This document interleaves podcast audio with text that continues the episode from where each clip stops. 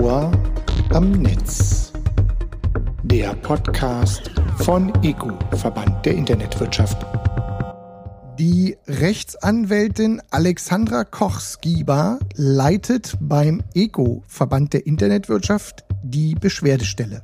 Internetnutzerinnen und Nutzer können dort rechtswidrige Inhalte wie jugendgefährdende oder verbotene Inhalte sowie nicht angeforderte E-Mails melden.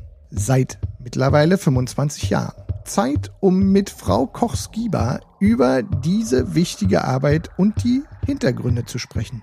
Ton ab. Frau Koch-Skiba, wer oder was ist die ECO-Beschwerdestelle? Die ECO-Beschwerdestelle ist das Engagement des ECO zur Bekämpfung rechtswidriger Internetinhalte. Das heißt, was kann man sich grob darunter vorstellen? Die Beschwerdestelle ist in mehreren Bereichen aktiv. Das, was schon im Namen drin steckt, ist natürlich, dass wir eine Meldestelle sind für potenziell verbotene oder auch illegale Internetinhalte. Wir repräsentieren aber auch den Verband und die Beschwerdestelle in Gremien Initiativen, bringen uns da ein, sind Ansprechpartner für Unternehmen, beispielsweise über unseren Expertenlunch Jugendmedienschutz, den wir initiiert haben, Ansprechpartner für andere Stakeholder, geben aber auch Webinare zur Sensibilisierung der Internetnutzer. Also wir gehen beispielsweise gerne in Schulen, äh, informieren Multiplikatoren über Webinare oder haben jetzt, was ich total spannend finde, in rund zwei Wochen ein Webinar zusammen mit der Sportjugend. Und wie genau muss ich es mir vorstellen? Wie geht die Eco-Beschwerdestelle gegen illegale Internetinhalte vor? Es ist ja mit Sicherheit, ja, leider Gottes ein übergroßes Thema. Wir sind in Anführungszeichen darauf angewiesen, dass Internet Nutzer sich an uns wenden, wenn sie auf irgendwie komische Inhalte ihrer Meinung nach gestoßen sind, die nicht ins Netz gehören. Das heißt, man kann die Inhalte bei uns melden und wir bewerten die Inhalte hinterher. Heißt, wir schauen sie uns an, wir prüfen, ob wir einen Rechtsverstoß feststellen können. Wir prüfen, wo die Inhalte am Ende des Tages auch gehostet sind, weil das wichtig ist für die weiteren Maßnahmen, die wir ergreifen bzw. initiieren können. Von welchen Maßnahmen reden wir da? Bei strafbaren Inhalten erstatten wir Strafanzeige. Dazu arbeiten wir mit unterschiedlichen Strafverfolgungsbehörden sehr intensiv zusammen. Wir informieren aber auch die Host-Provider oder die Plattform-Provider, dass verbotene Inhalte bei ihnen abgespeichert sind, bitten um Löschung. Und bei Inhalten, die im Ausland tatsächlich gespeichert sind, haben wir Partnerbeschwerdestellen aus dem sogenannten Inhaupt-Netzwerk, die wir dann informieren, die die Maßnahmen, die ich gerade erwähnt hatte, dann ihrerseits vor Ort aufgrund des kurzen Drahtes zu den lokalen Ansprechpartnern umsetzen.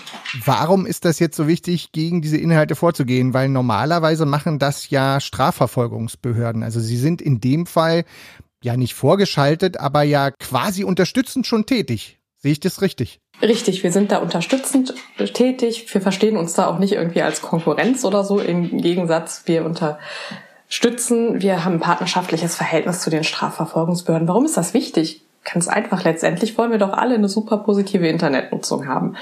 Und das geht natürlich dann am besten, wenn verbotene Inhalte, gerade im Bereich des Jugendschutzes, nicht auffindbar sind. Oder anders ausgedrückt, illegale Inhalte, jugendschädliche Inhalte sind hinderlich für eine positive Internetnutzung. Der Großteil des Internets ist ja auch ähm, ja gut. Also wir reden hier vielleicht heute eher über Schattenseiten, aber wir dürfen nicht vergessen, das Netz ist positiv und wir möchten unseren Beitrag dazu leisten, dass es auch weiter positiv bleibt. Und wenn ich mal so ein bisschen zurückschaue, ist man da auch gar nicht so ähm, machtlos oder eingeschränkt in seinen Möglichkeiten. Im Gegenteil, wir sind sehr effektiv unterwegs. Wenn ich mir die Zahlen des vergangenen Jahres vor Augen halte, kann ich an der Stelle sehr gerne noch einmal herausheben, dass wir weltweit, also sprich egal wo der Inhalt tatsächlich gespeichert war, in 97,7 Prozent der Fälle, die wir weitergegeben haben, auch effektiv waren, wo die Inhalte am Ende des Tages gelöscht wurden. Und das alles dank der Kooperation, die wir haben, sowohl mit den Nutzern, die melden, aber auch mit den Strafverfolgungsbehörden und mit den Providern. Können Sie uns vielleicht noch erklären, wie erreicht man denn die Beschwerdestelle? Also wenn ich sozusagen als Nutzerin oder Nutzer da draußen etwas bemerke, wie komme ich am schnellsten dazu, bei der Eco-Beschwerdestelle etwas einzureichen? Klar, ich kann googeln, aber gibt es vielleicht eine feste I Internetadresse? Die gibt es. Auf beschwerdestelle.eco.de haben wir ein Formular, das genutzt werden kann. Das ist unsere ureigene Möglichkeit, Inhalte zu melden. Wir kooperieren aber auch mit unterschiedlichen Partnern, beispielsweise mit der FSM. Da sind wir erreichbar über das gemeinsame Portal www.internet-beschwerdestelle.de. Und wenn Kinder und Jugendliche sich informieren wollen, auch vielleicht Rat und Hilfe suchen, unsicher sind, ob sie Dinge melden können oder nicht, gibt's die Infoseite jugend.support. Darüber können dann auch Hinweise an uns abgesetzt werden. Sie sagten gerade Kinder und Jugendliche. Wir stehen kurz vor den Sommerferien, also zumindest zu dem Zeitpunkt, wo, an dem wir zwei miteinander sprechen, sind die Ferien in greifbarer Nähe. Wir sehen immer, ja, doch eine Menge Bilder von Eltern im Internet, die ganz stolz die Urlaubsfotos ihrer Jüngsten präsentieren manchmal ist das ganz schön gefährlich, glaube ich. Warum wäre nochmal vielleicht so eine Frage, die wir vielleicht miteinander klären könnten? Und worauf sollten, ja, aus Ihrer Perspektive Eltern im Umgang mit Kinderbildern im Internet besonders achten? Also Urlaubsbilder teilen ist ja prinzipiell nichts Verwerfliches. Ich glaube, das macht jeder gerne. Die Stimmung ist ausgelassen. Man möchte Freunde und Familie daran teilhaben lassen. Ich kenne keinen, der sich davon so wirklich freisprechen kann aufgrund der Erfahrungen und der Beschwerden, die wir bekommen, ist es mir doch irgendwie fast ein Herzensanliegen, vielleicht zweimal zu überlegen, bevor man Bilder von Kindern an der Stelle auch mitverteilt. Erste Überlegung ist, mit wem teile ich tatsächlich alles? Muss es wirklich jetzt der komplette, in Anführungszeichen, Facebook-Freundeskreis sein?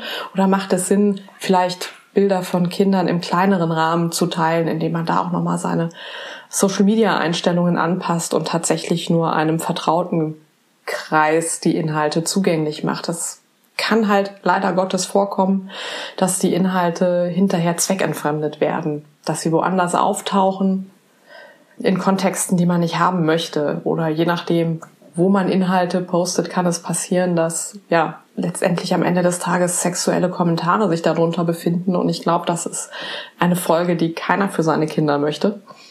Und wenn ich so in meinen Bekannten- und Freundeskreis gucke, ich glaube, es gibt auch viele Kinder, die das gar nicht so cool finden, wenn sie in jeder äh, Szene des Urlaubs abgebildet sind. Also auch von daher ist es vielleicht ganz gut, vorher nochmal die Kinder zu fragen, ob sie fein damit sind, dass die Inhalte geteilt werden, die Fotos geteilt werden, je nach Bild. Also ich sehe das zumindest sehr häufig in meinem Umfeld, dass halt dann auch die Gesichter von den Kindern vielleicht mal verpixelt werden oder mit irgendwie einem Smiley versehen werden oder so. Das kann gegebenenfalls ja auch schon mal eine Möglichkeit sein, eine gewisse Anonymisierung noch mit hinzubekommen. Nun hilft ja eine Beschwerdestelle am Ende des Tages auch die Qualität im Internet zu verbessern. Da muss man sich ja nichts vormachen. Wo sehen Sie denn vielleicht sogar den Impact, äh, den die Ego-Beschwerdestelle für die deutsche Internetwirtschaft liefert? An der Stelle darf man nicht vergessen, dass wir von jeher ja den selbstregulatorischen Ansatz haben. Sperriges Wort, was bedeutet das? Letztendlich gehen wir auf eine Initiative zurück, ein Wunsch unserer Mitglieder, dass wir die Mitglieder unterstützen sollen beim Kampf gegen die verbotenen Inhalte. Und das tun wir, indem wir einfach die Meldungen entgegennehmen, in gewisser Weise durch unsere Prüfung auch äh, wie ein Trichter, wie ein Filter funktionieren, indem wir die Inhalte, die erlaubt sind, nicht weiter anfassen. Die dürfen natürlich online stehen bleiben und am Ende des Tages einfach durch unsere neutrale Bewertung nur die Inhalte weitergeben an die Hoster, um Maßnahmen zu ergreifen, die tatsächlich verboten sind. Wir haben einen gewissen ja, Sonderstatus. Neudeutsch hört man häufig das Wort Trusted Flagger, Trusted Reporter. Wir bekommen dadurch schnelle Reaktionen auch der Provider, das hilft am Ende des Tages natürlich dann auch allen bei der Bekämpfung. Und was man auch nicht vergessen darf, wir haben viele internationale Partner. Das heißt, durch einen gewissen Wissenstransfer in Richtung unserer Mitgliedsunternehmen schaffen wir natürlich auch da alle up-to-date zu halten und sorgen für eine gewisse zusätzliche Vernetzung. Und gleichzeitig ähm, haben sie eben mit Beschwerden zu tun und damit auch ja nahezu jeden Tag mit ihrem Team mit schwierigen Themen. Was mich da persönlich auch äh, interessiert, was lässt Sie denn selbst positiv nach getaner Arbeit ja aus dem Büro gehen? Ganz entscheidend für unsere Tätigkeit ist natürlich, dass man sich auch im Büro schon weitestgehend wohlfühlt oder anders ausgedrückt, wir legen extrem viel Wert darauf, dass das Arbeitsklima gut ist und dass das Team funktioniert. Wir haben eine, möchte ich mal sagen, sehr lockere, fast freundschaftliche Arbeitsatmosphäre und die hilft ungemein, sich den Themen zu widmen, auch bei kritischen Situationen zu wissen, man kann sich auf die anderen verlassen, sie stehen hinter einem, sie helfen einem, man macht das nicht alleine. Das ist, glaube ich, ganz essentiell. Was für uns auch essentiell ist, dass wir ein sogenanntes Staff Welfare Konzept nicht nur kreiert haben, sondern auch regelmäßig einer gewissen Überprüfung unterziehen, wo es uns darum geht, so viel wie möglich dafür zu tun, dass die Menschen, die bei uns arbeiten, dass die Teammitglieder tatsächlich auch gut in der Lage sind, die Inhalte zu verarbeiten. Ganz plakative Beispiele, ähm, nur ein bestimmtes Stundenkontingent bestimmte Inhalte betrachten, für einen mentalen Ausgleich sorgen, äh, Spiele machen können, wenn man einfach mal seinen Kopf resetten möchte, solche Dinge. Und daneben ist es natürlich auch wichtig, hinterher einen Ausgleich zu schaffen. Ich glaube, das ist ganz essentiell. Freizeit sollte sich selbstverständlich mit anderen Dingen beschäftigen. Grundsätzlich glaube ich, ist das nicht verkehrt für die Arbeitswelt, aber bei uns oder für mich persönlich ist es da wichtig, einfach auch etwas zu tun, wo der Kopf einfach mal frei wird, wo man so mit anderen Dingen beschäftigt ist, dass man gar nicht nachdenken kann, den Kopf resetten kann. Nun noch ein kleiner Break, dann sind wir sozusagen auch schon fast durch mit unserem Interview, aber wir wollen die Zeit auch gerne nutzen, noch um auf etwas hinzuweisen. Am 26. August veranstaltet der EGO den Trust and Safety Summit. Dort kommen auch ganz viele Partner der EGO-Beschwerdestelle zusammen. Können Sie vielleicht noch mal skizzieren, worum geht's bei der Veranstaltung? Die Veranstaltung ist ähm, in erster Linie dazu da, dass wir uns mit unseren Partnern, sprich Ansprechpartner aus der Internetwirtschaft, aus, von Strafverfolgungsbehörden, aus Reihen der Politik, aber auch ähm, ja, Partner im Bereich der Medienpädagogik zu Themen austauschen, die uns gerade sehr beschäftigen und am Herzen liegen. Prävention, Repression, wie kann Bekämpfung illegaler Inhalte gut funktionieren in einem Internet, das ja tatsächlich eigentlich gar keine Grenzen kennt. Welche Herausforderungen haben wir da?